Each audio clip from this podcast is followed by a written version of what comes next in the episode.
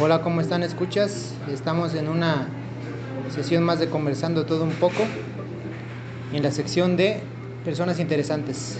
En esta ocasión nos acompaña una excelente amiga y persona, Lilia, Lilia Yasmín Vargas, o como le digo, Varguitas.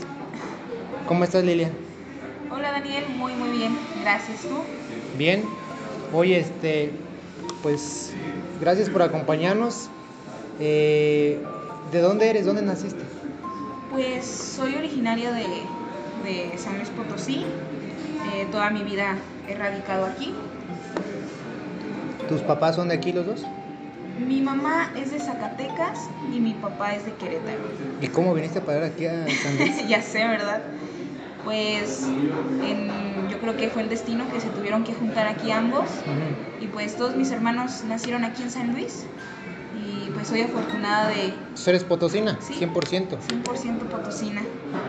¿Y nos puedes contar un poco de tu infancia? ¿Cómo la viviste? ¿Cómo fue? Este, ¿Fue buena? ¿Fue...? Platícanos. Pues mira, Dani, mi, mi infancia, ay, tengo muchos recuerdos muy, muy bonitos. Yo fui la niña que, que le encantaba leer. Desde, bueno, yo aprendí a leer a los 5 años. ¿A los 5 años los aprendiste a cinco leer? años aprendí a leer.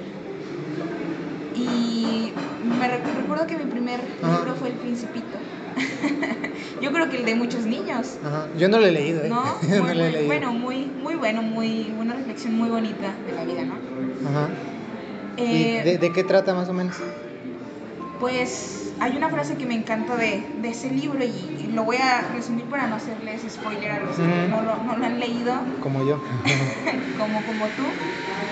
Tienes que aprender a valorar a las personas que están. a- tienes que aprenderte a valorar a ti. El aprender a valorar y ¿Y qué frase es?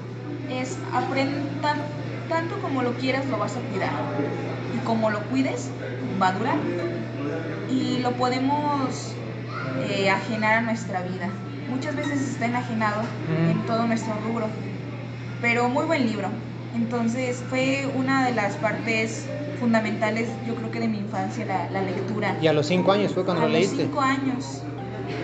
El- eso era para mí arte, en toda la palabra, Ajá. el poder imaginar, el poder vivirlo. Muchas personas piensan que solamente viven una vez, pero yo pienso, si lees, vives, uy, veces. muchísimas vidas, muchísimas historias y aprendes bastante. Entonces, mi infancia fue buena y la compartí, yo creo que con una de las personas que más tengo en mente, con mi hermano Jorge. Como somos Ajá. casi de la edad, a todos lados estábamos, a todos lados íbamos juntos, campamentos, colegio. Entonces, él también es una parte fundamental de, de mi infancia y de mis recuerdos. Oye, por ahí nos comentaron o nos enteramos de que te gusta la oratoria y que incluso has concursado en varios concursos, valga la redundancia, de oratoria, pero que hasta te han contratado para dar este conferencias. Platícanos de eso. Sí, Daniel. ¿A qué, ¿A qué edad empezaste a hacer eso? La oratoria como tal, este, la empecé en, en la prepa a dedicarme a, a, a eso que es maravilloso y un saludo por si la escucha mi, mi mentora, Ajá. Rosa Elena. Ella fue la que me inspiró a, a, pues a entrar a este rubro, eh, muy, muy complejo en su momento. ¿Y por qué pero te llamó la atención? Es una, es una anécdota esto. no estaba en mis planes entrar a la oratoria. Ah, ¿no? No, recuerdo que yo estaba en una clase de literatura, acababa de comenzar, y yo no estaba este, en el salón. Yo llego y mi amiga Nayeli, le digo que, le digo que cómplice en todo momento. Ajá. Llego al salón, me siento y me dice Nayeli, alza la mano, alza la mano. Y yo, ¿por qué? Tú alza, la van a dar puntos. Ah, ¿no te dijo para qué? No. Y ahí va Lilia Vargas Ajá. de valiente. Y la maestra me dice, "Ne- excelente, necesitamos a más personas como usted. Y yo, ah, caray, ay, ¿por qué o qué? Y me dice, al final de clase se puede quedar. Y yo, ah, claro, pero pensé que me iba a explicar el proyecto, el trabajo. Y me dice, este, pues para la oratoria, mañana puede traer su discurso. Y yo, no, es que me, me equivoqué. Me dijo Nayeli que era para puntos. Y yo, Ajá. Ay, no, ándele, entre. Y pues ya me animó, ¿no? Entonces yo tengo una facilidad, se me da eh, eh, redactar, se me da redactar. Y al día siguiente yo llegué a la prepa y le dije, maestra, aquí está mi discurso. Fue un viernes y me dijo, mañana hay audición de todos los que quisieron este, concursar para el, para lo interno aquí en la prepa y para ver quién se iba a concursar, ¿no? O sea, al de zona, ¿ok? Ajá. Pues ya llego al auditorio de la prepa y habían varios, varios estudiantes, ¿no? Paso y recuerdo mucho que la maestra me dice, no, usted no se puede salir. Y la voy a obligar a que usted entre. Y yo, "No, Pero nunca habías hecho quiero". eso. Nunca había hecho eso. Nunca había eh, disertado. Fue algo muy nuevo para mí. Y al bueno, el caso es que gané el interno.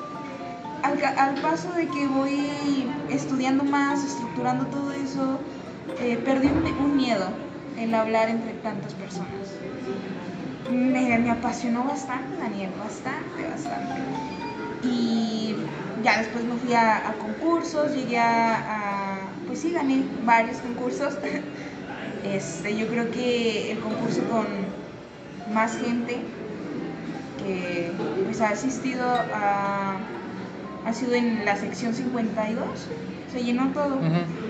Después de, de eso, pues ya se terminó, se terminó en, en la prepa mi etapa de oratoria. Dije, no, pues ya se terminó. Sí, ya está ahí. Ya está ahí, no, ya después me contactaron para, para dar ahora conferencias. Tenían pues referencias buenas mías y me contactaron para... Te contrataban, digamos. Sí, me contrataban para, para dar ¿Y conferencias. a, y a qué público le das conferencias? Eh, a preparatorianos. La mayoría han sido preparatorianos. Eh, la última fueron a universitarios. ¿Y Eh, como de qué temas dabas? Una fue del feminicidio, una del desarrollo sustentable, este, de los valores. Me, me iba más por todo ese rubro. Oye, pero que te daban dos minutos para a- aprender al- algo así, no, no tengo bien entendido qué es, pero que te dan dos minutos, como que este, en dos minutos te dan el tema y vas. Sí, este es, ¿Cómo es eso? Este es en los concursos. Ajá. Llevas tu discurso, son, aquí son dos etapas. La etapa eh, estructurada, llevas todo tu, tu tema Ujú. que tú desees hablar.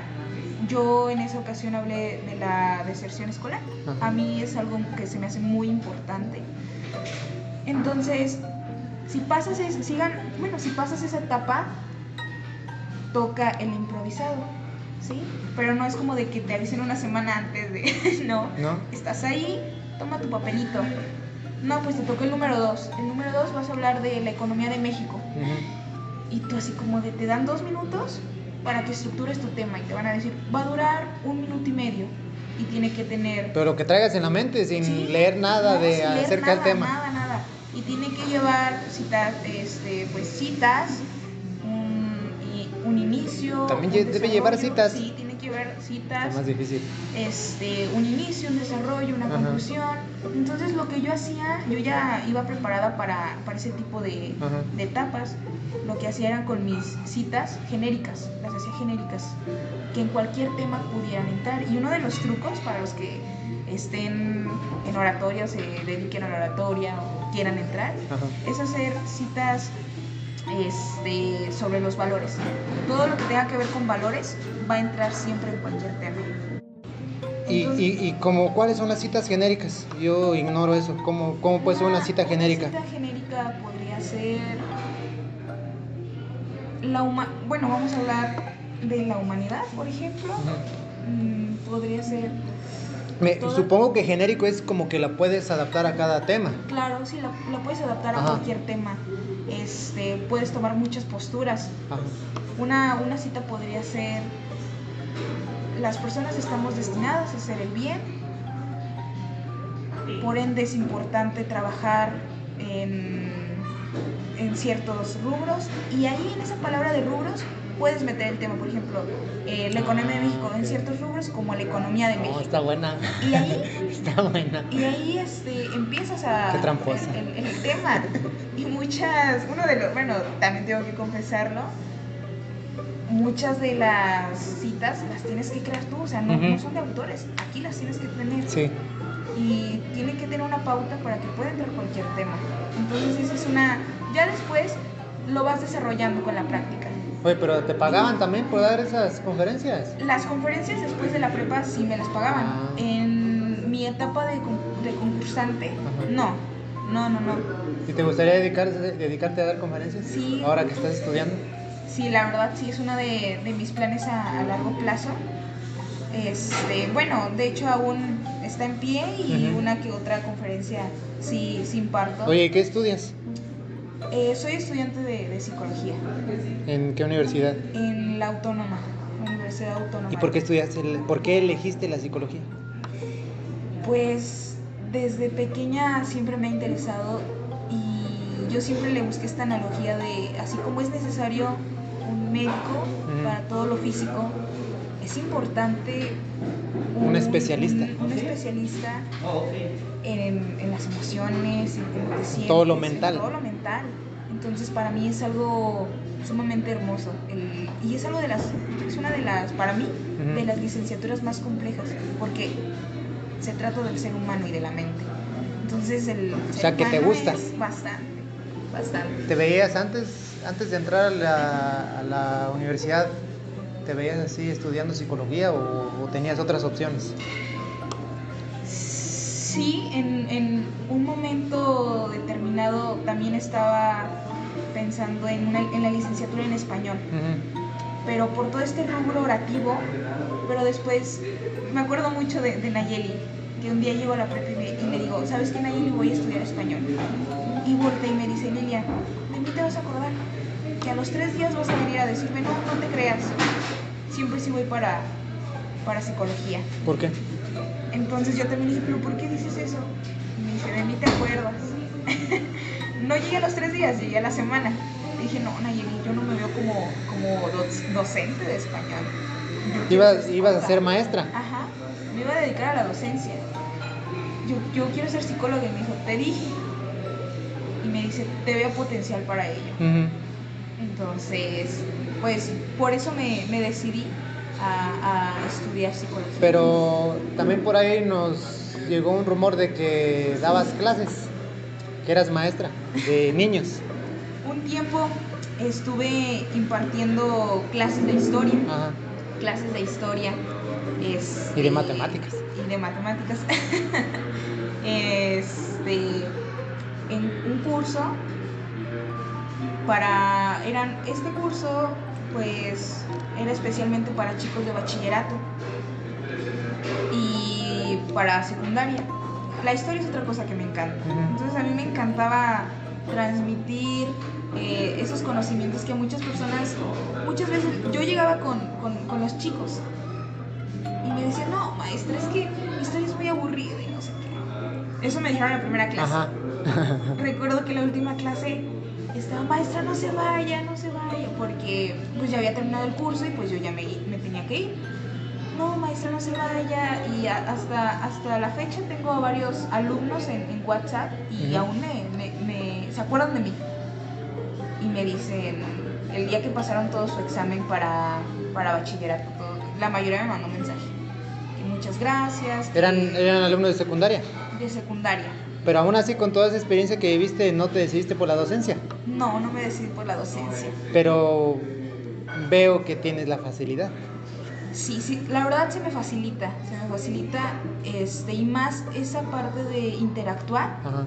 y la empatía que puedo sostener con las demás personas. Pero definitivamente no voy a, bueno, no voy a decir nunca, pero tal vez en algún momento me pueda dedicar a, a la docencia de, de esta parte de, de las en base a la psicología.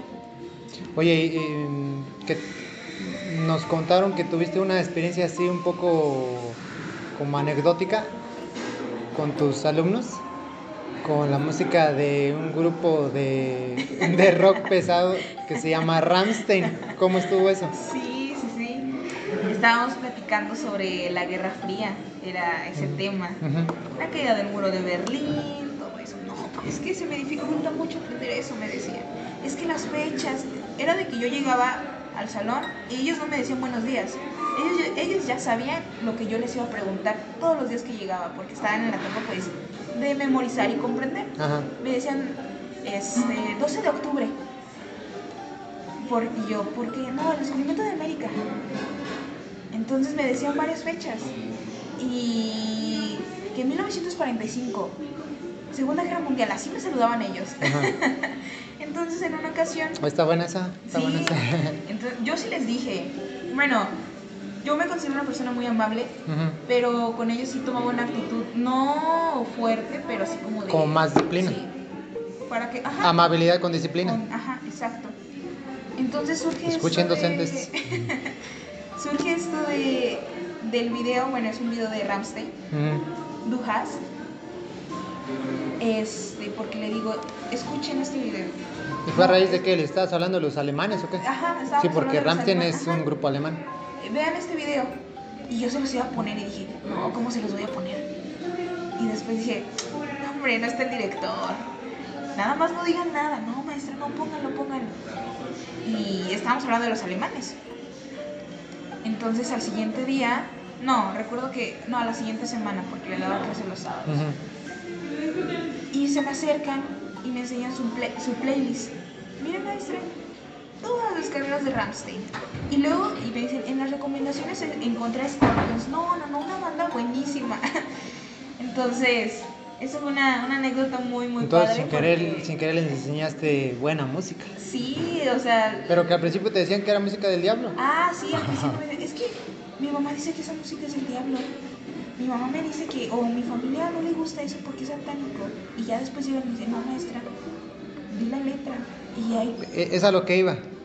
Antes de que conocieras a Ramstein, ¿tú pensabas algo parecido? no, porque la Por- mayoría... porque la, la gente como el vocalista canta, tiene una voz muy gutural y aparte no está en inglés, está en alemán.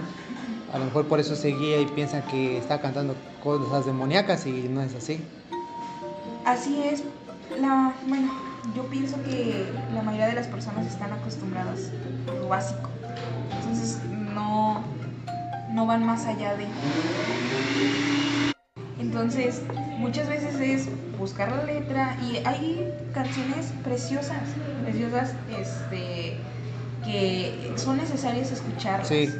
No únicamente quedar, es, bueno, yo lo veo este, como un libro, ¿no? Bueno, para mí ahorita todo lo puedo relacionar con la literatura porque a mí me encanta. No puedes juzgar por la portada, tienes que, en este caso, este, informarte qué dice o porque ya después... O ver las dar- subtituladas. Ajá. Este, ya después puedes dar tu punto de vista, pero antes no, y, y eso es lo que caemos ¿Y, los seres y qué, qué canta Ramstein? ¿Qué temas? Habla sobre el aborto, este, habla sobre eh, la economía, habla, hay una canción que me, que me encanta, pero no, no recuerdo el, el nombre, pero habla del amor que le tiene a una, a una persona. Entonces es, son, también son poetas, Sí, es algo muy... es poesía. Es poesía. Nada más que en, en el metal. Ajá, en, alemán. En, en- en el género del metal, el heavy metal, no podría, por ejemplo, hacer una comparación. Las canciones de, de Arjona. Las canciones de Arjona a mucha gente no le gusta, pero es que hay, ten- hay que tener cierto nivel, no necesariamente, pero las comprendes más si tienes cierto nivel de lectura, porque comprendes muchas de las palabras que dice ahí. Y él, yo lo veo como un poeta que canta, canta poesía. Y por ejemplo, Ramstein, aunque pareciera que no, también es poesía, nada más que en el género del heavy metal, así bien pesado. Pero también es poesía. Eres fan de Arjona, ¿verdad? Bastante. ¿Por qué te gusta? Pues lleva todo lo. Es una. Para mí es una. Un trovador lleno de, de verdad en sus líneas. Refleja lo que pasa en la actualidad en canciones. Y es algo sumamente maravilloso, Ujú. sublime para mí. Y es que cada canción tiene una historia. Nada más que la mayoría de la gente no la conoce. Pero hay unos, este, como pre, pre canción donde, donde explica cómo fue componiendo la canción. Claro. Y ya es cuando uno, ah, con razón. Una que habla que, que de los, los Méndez, una familia. Ah, sí, de cómo nació. Ajá. Así nació. Sí, sí, sí. sí, sí. ¿Cuál es la canción que más te gusta de él? Son dos. Una es Mi novia se está poniendo vieja. Y la otra es El Invisible. El Invisible, es nueva esa. Invisible, sí, es de este. De los de- últimos sí, de discos. los últimos discos. Pero son, son canciones eh, personalmente que me mueven muchos sentimientos y me hacen hasta tal punto llorar, yo creo. Pues, pues sí, bueno, a mí la de mi novia está poniendo vieja también me gusta bastante. Este, de hecho, él creo que son como dos o tres veces las ocasiones que la ha cantado completa porque también él se, se quiebra cuando la canta. claro. Y creo que ya su mamá no vive, ¿verdad? No, ¿O su mamá ya no vive. ¿Cuántos libros has leído en tu vida? ¿Cuántos libros he leído? en? Aproximadamente. Aproximadamente. Tengo que, bueno, el último conteo que hice fueron de 302 libros. 302 libros. 302 libros, aproximadamente. ¿Cuántos lees al mes? Aproximado. Aproximadamente de 8 a 9. 8 a 9 Ocho libros a nueve por libros mes. Por mes. Y bueno, eso sí es si tengo mucho tiempo. Si tengo mucho tiempo y si a veces me desvelo y le doy. Y cuando no tengo mucho tiempo y que sí estoy con tareas, haciendo esto, pues yo creo que cuatro o cinco, pero no, no bajo de, de los cuatro. No los Entonces, digamos que con tiempo al año estarías leyendo 88 cuatro. Ujú, libros. Sí. Y Yo creo que hay gente que en toda su vida no leen ni la tercera parte de estas. Ah, bueno, sabes, Daniel, yo tengo una, una persona muy especial me decía, es que a mí se me hace imposible terminar un libro. Y le digo, descuida, es que no es que tú escojas al libro, el libro te escoge a ti. Y es algo que yo tengo muy, muy ajenado a mi persona. Muchas veces leemos eh, algo que pues no es momento de leer. Todavía no tienes que leer eso. No es tu tiempo. No es tu tiempo y, y es como en la vida y en todo lo que te pasa. Y lo podemos asimilar en la lectura, en los libros. Todo, todo, bueno, para mí todo, todo está basado en los libros. Porque si nos ponemos a analizar y vamos un poquito más allá, le buscamos un, a- cómo puede enlazarse con los libros y entra en todo. Sí, En todo. 88 libros al año, promedio. Promedio. Entonces, ¿cuántas palabras lees por minuto? Ahorita estoy leyendo por minuto 560 aproximadamente. Fue la última vez 560 que me, que me tomé el tiempo por minuto. Y de esta parte de comprensión lectora, porque bueno, es, es la base, ¿no? Si no comprendes, No, no, no sirve tiene, de nada. no tiene Ajá. chiste. Tengo, el año pasado tenía un 85% de comprensión lectora, ahorita ya lo aumenté 10% y ya tengo el 95%. de- 95%. y ahorita, bueno, todas O estamos sea que eres una biblioteca con patas.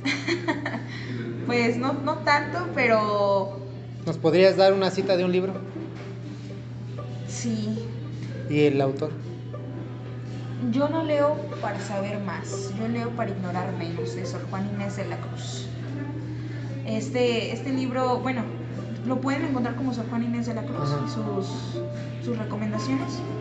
Y la autora pues es ella. Es una frase que a mí me encanta en lo personal, porque es la verdad. Nosotros no, no sabemos nada a comparación de todo lo que desconocemos. Sí. Es un, es un mundo de, de cosas que desconocemos. Nos morimos y no, Claro. no aprendemos todo. Claro. Entonces, este, es una lucha constante entre, bueno, me refiero a lucha constante entre tu amor propio y esa satisfacción de querer conocer más y más y más. Bueno, eso es lo que me pasa a mí, ¿no? Sí. Que llega una página y de, no, es que, ¿qué pasará? no, una más y ya no, hombre, terminó aventándome todo el libro. y en tu experiencia, ya que tienes tanta lectura, mm, dos, tres libros que, nos, que le recomiendes a los oyentes para, para su beneficio, que les ayuden, no sé, en el tema que sea. Uno podría ser, bueno, a mí que, que, me, han, que me han marcado. Yo sé que ahorita traen a, a Coelho muy, muy trillado, pero yo soy fan, tengo que declararme fan. Yo lo he leído. ¿No? Este, Verónica decide morir, muy, muy buen libro. De Coelho. De Coelho. Este. Ay, es que son. Bueno, pero me voy por. Mm, ¿Qué otro? Voy a recomendarles poesía. Soy una amante de la poesía también. Es buena. La antología de Amado Nervo, así la pueden encontrar. Muy, muy bueno. Más que todo lo bello, hay mensajes. Hay mensajes que te pueden marcar y te pueden salvar.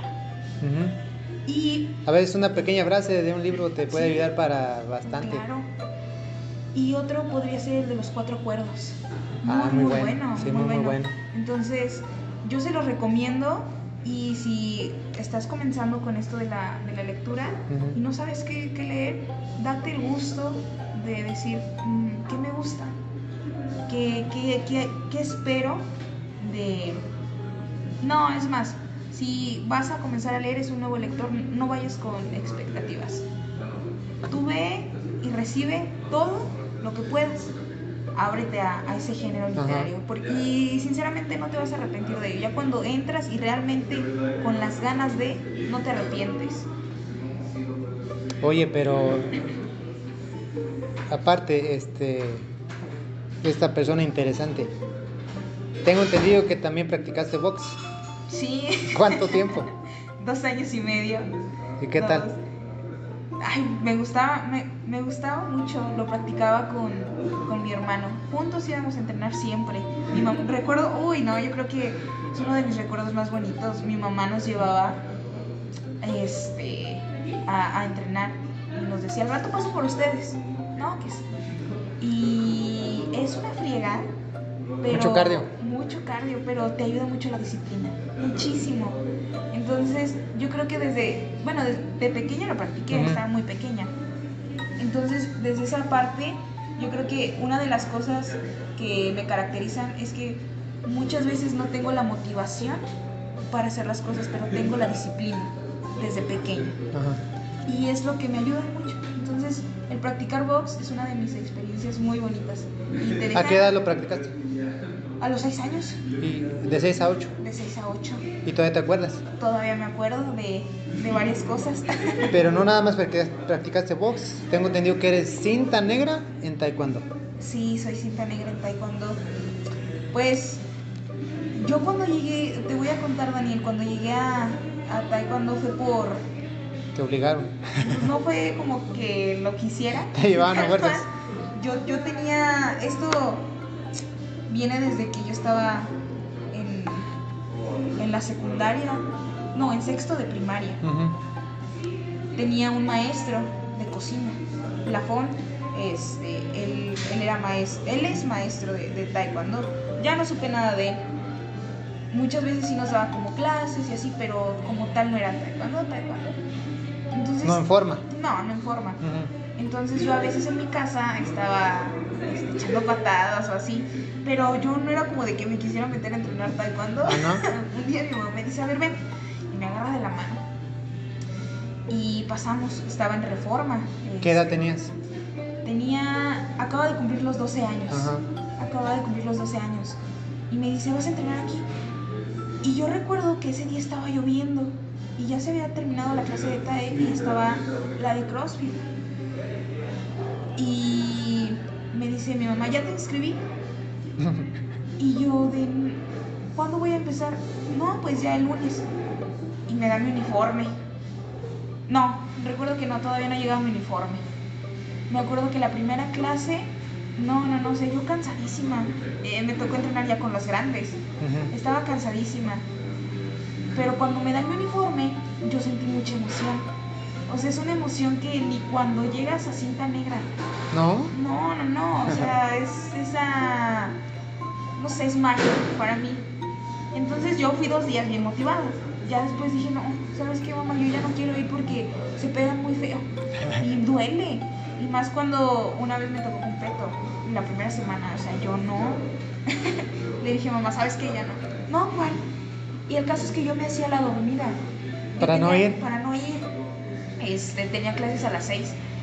Y eran las 5.50, no, 5.40.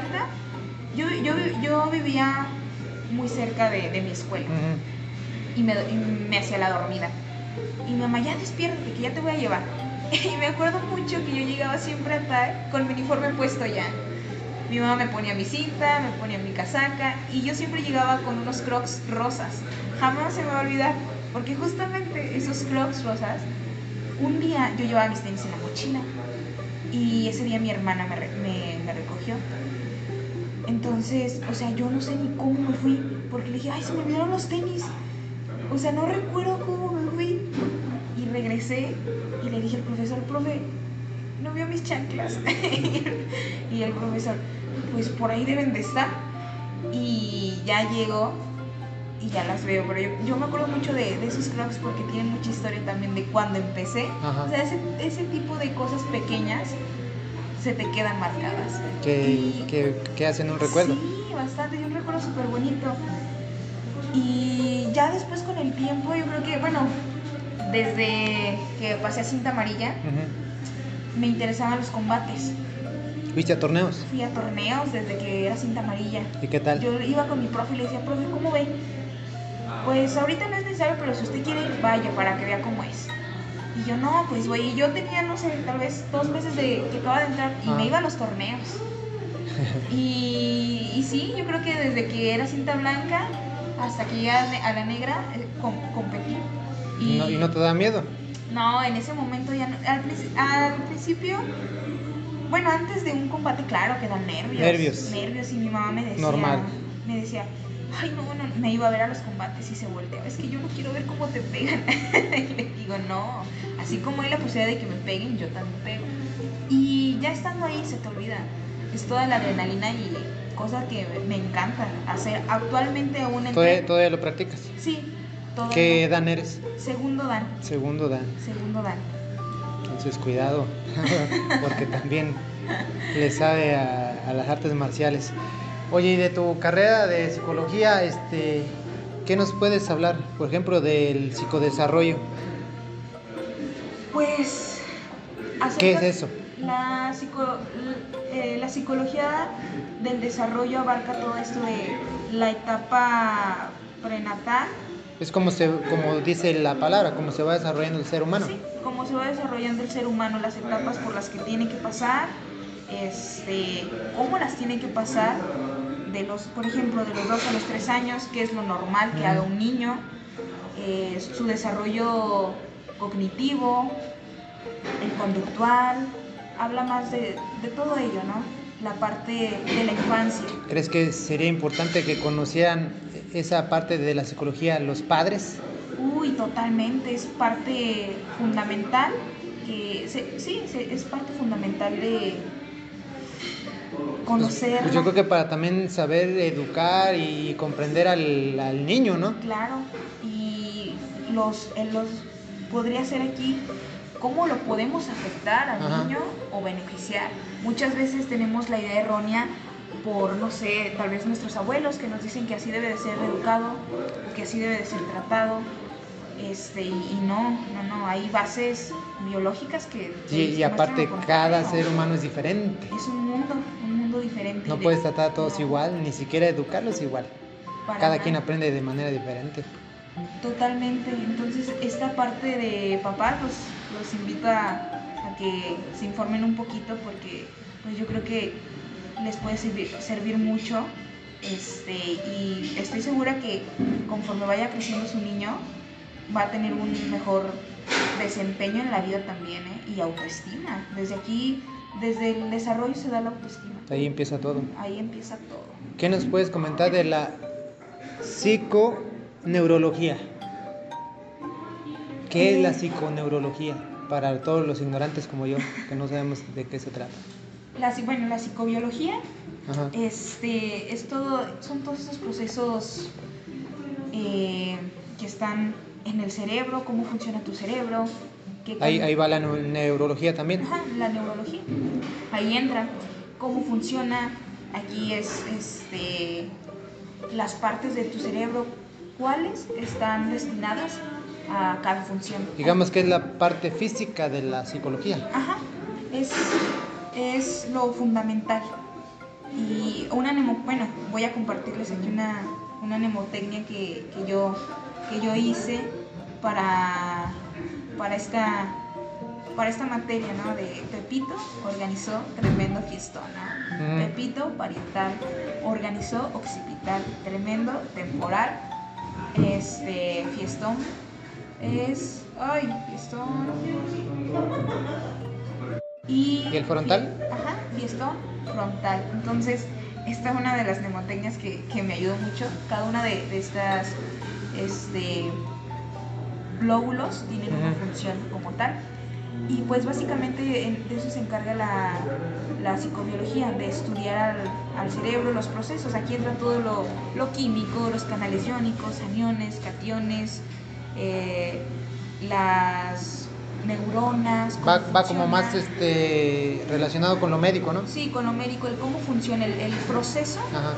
que hace que tengas conexiones neurales y, y cómo puedes, este, pues todo lo motriz, ¿no? Moverte, las sensaciones, de eso se, Ahí entra la- el cognitismo, la cognitividad en, en esta en esta materia, en esta fase de, Sí. la, de la psicología. entra la correlación entre lo conductual y la cognición.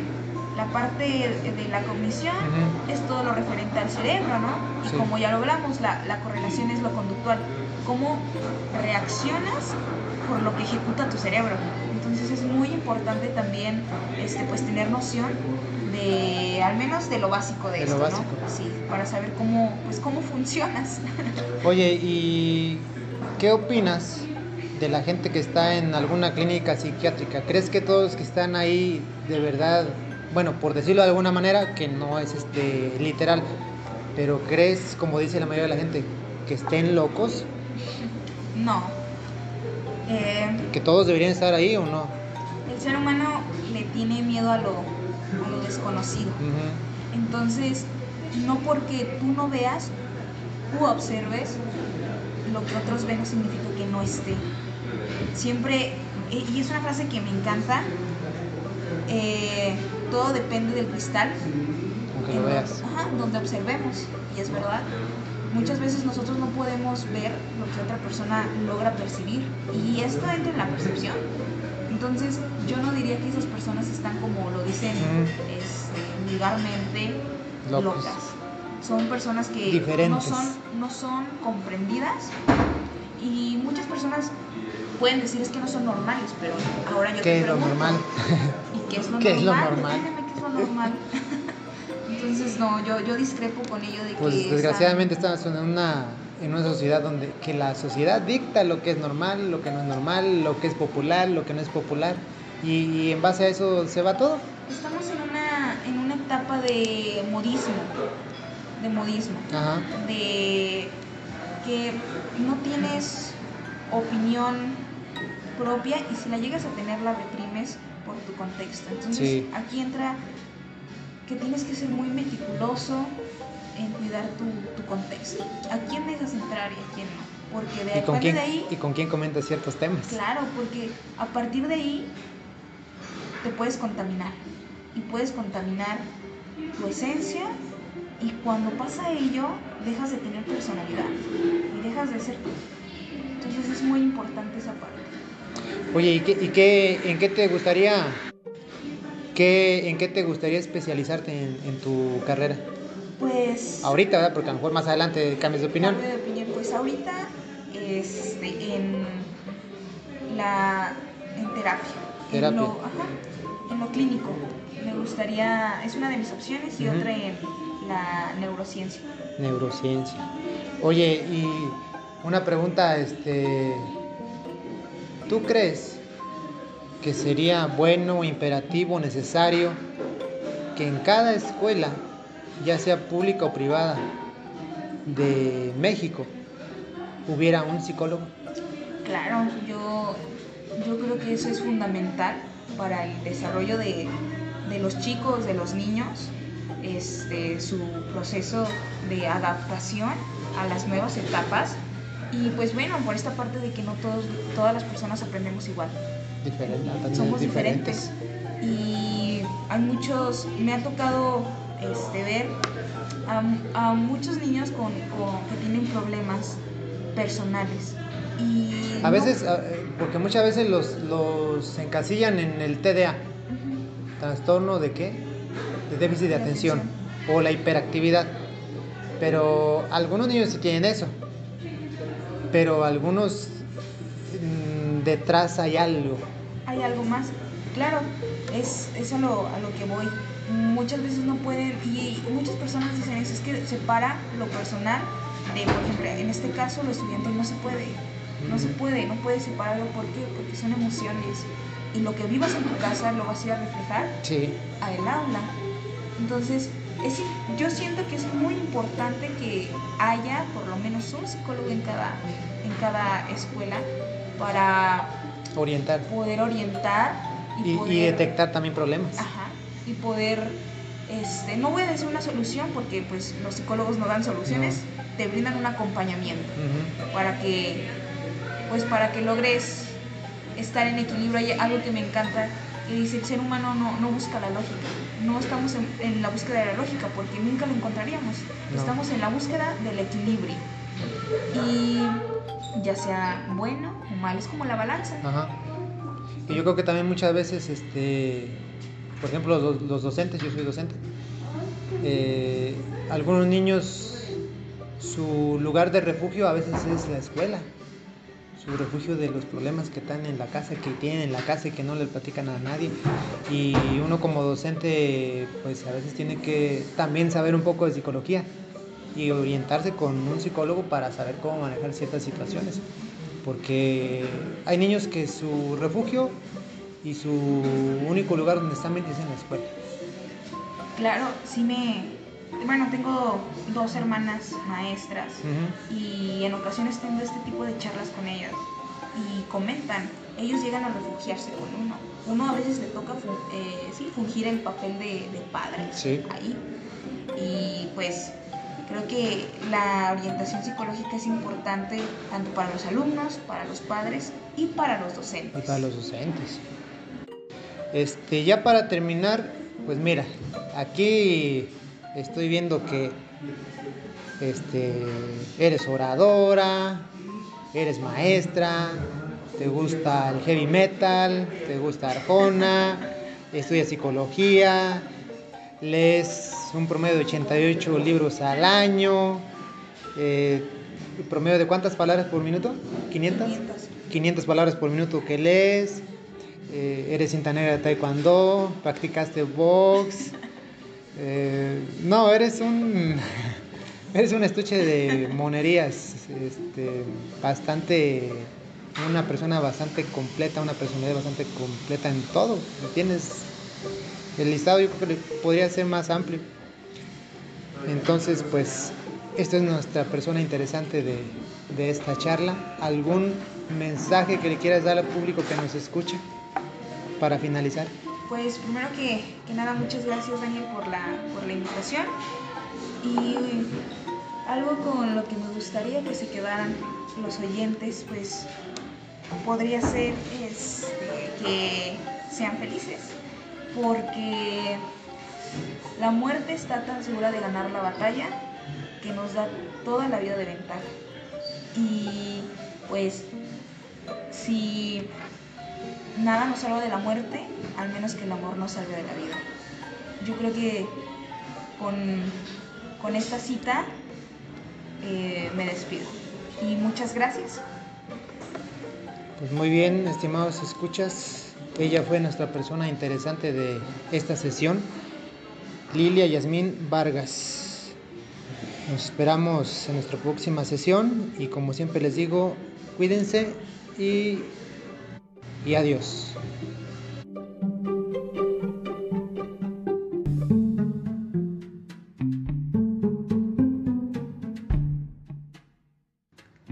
También búscanos en blog como conversando de todo un poco 1.blogspot.com. En YouTube como de todo un poco y en Spotify como conversando de todo un poco.